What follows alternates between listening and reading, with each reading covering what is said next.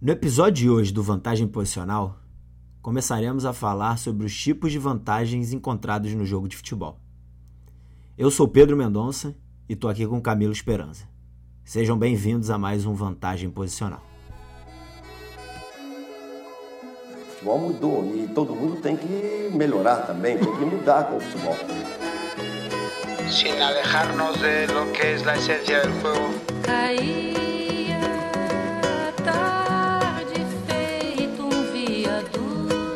É isso, Camilo. É, hoje a gente dá início a mais um bloco de, de conteúdo, né? A gente finalizou na última segunda-feira um bloco sobre o jogo de posição e hoje a gente vai começar a falar, claro que de maneira muito introdutória, sobre as vantagens que, que estão aí presentes no, no jogo de futebol, né? É, e eu acho que que não dá para falar de vantagem sem falar também de sócio-afetividade, sem falar de comunicação, porque são coisas também inerentes ao jogo, né? Então, a partir do momento que, que é um jogo coletivo, né? um esporte coletivo, onde há bastante interação não só entre nós enquanto equipe, mas entre nós, equipe, contra rivais, é, todo o entorno, enfim, torcida, é, treinador, enfim, muitas outras coisas. E falando mais diretamente em relação às relações com a nossa equipe, a gente não tem como falar, como esquecer da, da sócio-afetividade, né? Que através de várias situações, de, de, de de vários constrangimentos no treinamento, elas podem ser aí otimizadas. E também, pegando um gancho em relação a isso, é, falando sobre a comunicação, que também é algo inerente ao jogo e que às vezes, quando a gente fala em comunicação, é a primeira que vem à cabeça é a comunicação verbal, né? A oral. Mas existem outros tantos tipos de, de comunicação no jogo que são tão importantes, né? Então, como a gente costuma dizer, o corpo fala. Então, às vezes, uma. É, é, a maneira com que meu corpo está posicionado em campo já é uma informação, já é uma, um, algo que eu estou querendo passar para o meu companheiro ou para o meu adversário. Tudo isso acaba influindo, influenciando de uma maneira muito significativa no jogar, né? E aí isso também está tá diretamente ligado a que tipos de vantagens vão aparecer, que tipos de vantagens eu vou perceber, né? Em conexão com todas essas com todas essas questões que a gente apontou e muitas outras também. Claro, sim, sim. Bom, oi Pedro, eh, oi todo mundo. Concordo, concordo plenamente com, com o que você falou, né? É, eu acho que, que às vezes é, nós, a gente, todo mundo, né? Fala das, das vantagens como, como se fossem, tipo, ideias absolutas, né? Ideias que, que, que estão dentro do jogo e que, e que são indiscutíveis, né? Só que acontece que, no meu ponto de vista, pelo menos, as vantagens são conceitos, cara entendeu? Eu posso distinguir, eu posso rotular tantos, tantos tipos de, de vantagens como eu quiser, entendeu? Para mim, eu posso me inventar os tipos de, tipos de vantagens que eu quiser.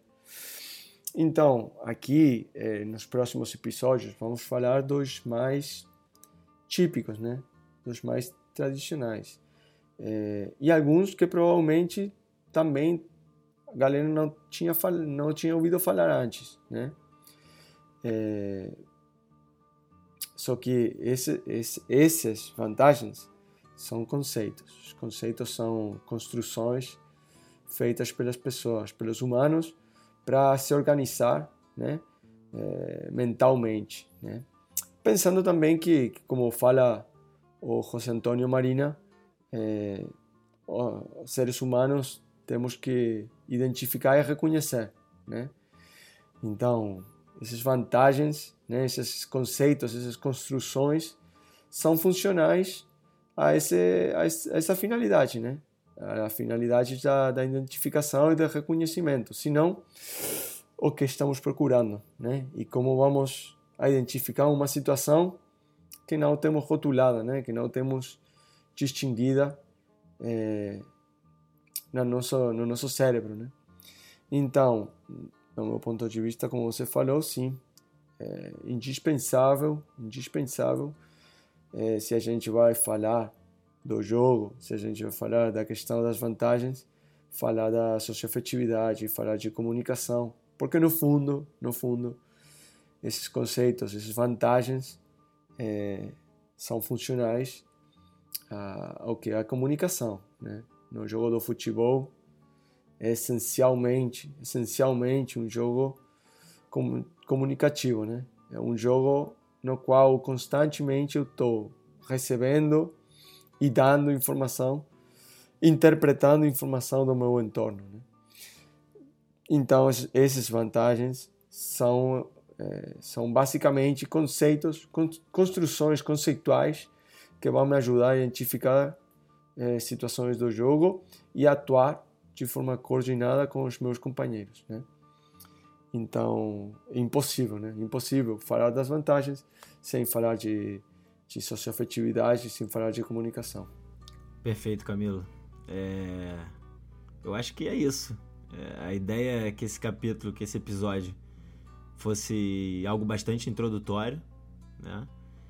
E até para aguçar aí a, a, a vontade da galera de ouvir os episódios mais à frente sobre o tema que eu acho que tem tudo para ser muito muito interessante, porque são são temas extremamente interessantes e que geralmente não são muito muito debatidos, né?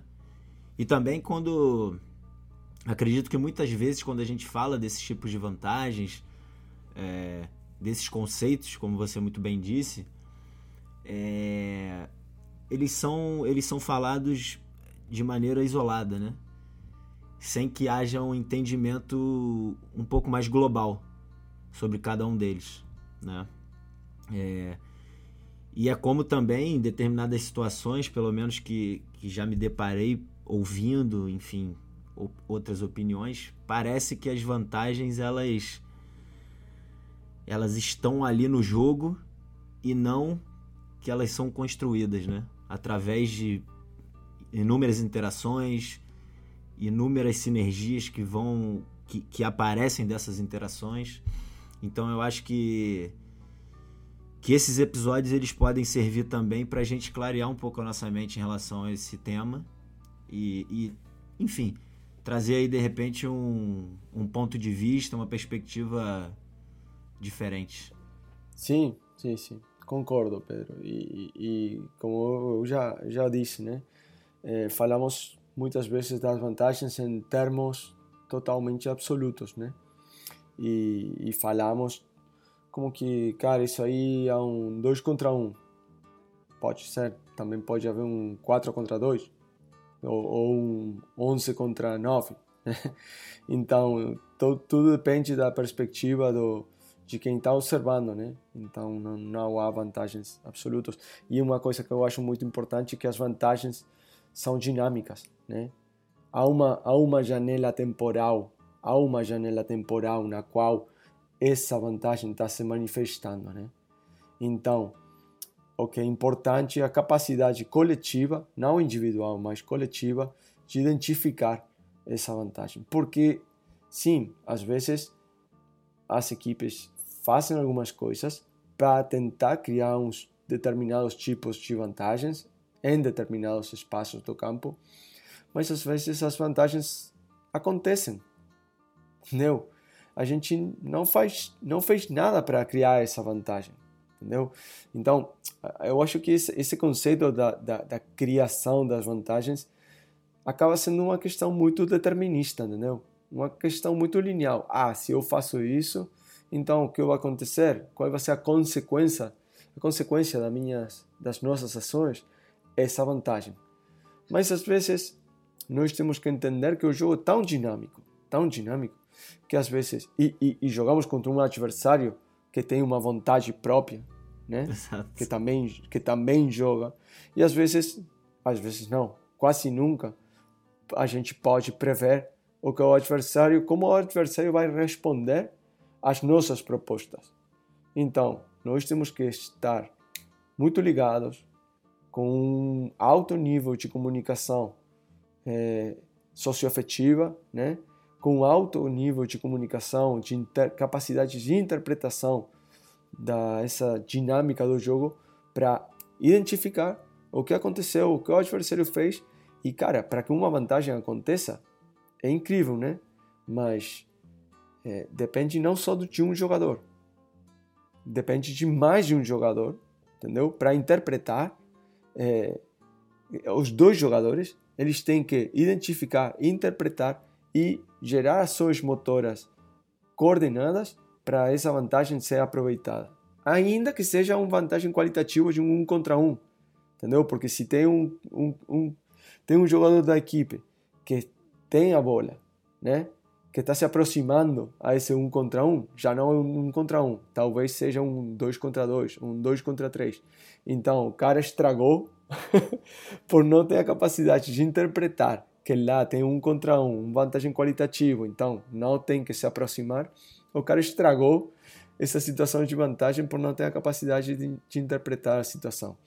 Então, para mim, é tão apaixonante a questão das vantagens, porque, cara, realmente é uma interpretação do que está acontecendo seguido de uma projeção no futuro, né? Então, eu acho que é muito, muito interessante é, ter essa conversa falando das vantagens nos próximos episódios. Então é isso. A gente finaliza aqui mais um vantagem posicional e nos vemos a, e nos vemos na próxima. Abraços. Da tempestade, o sol nascerá. Fim desta saudade, hei de ter outro alguém.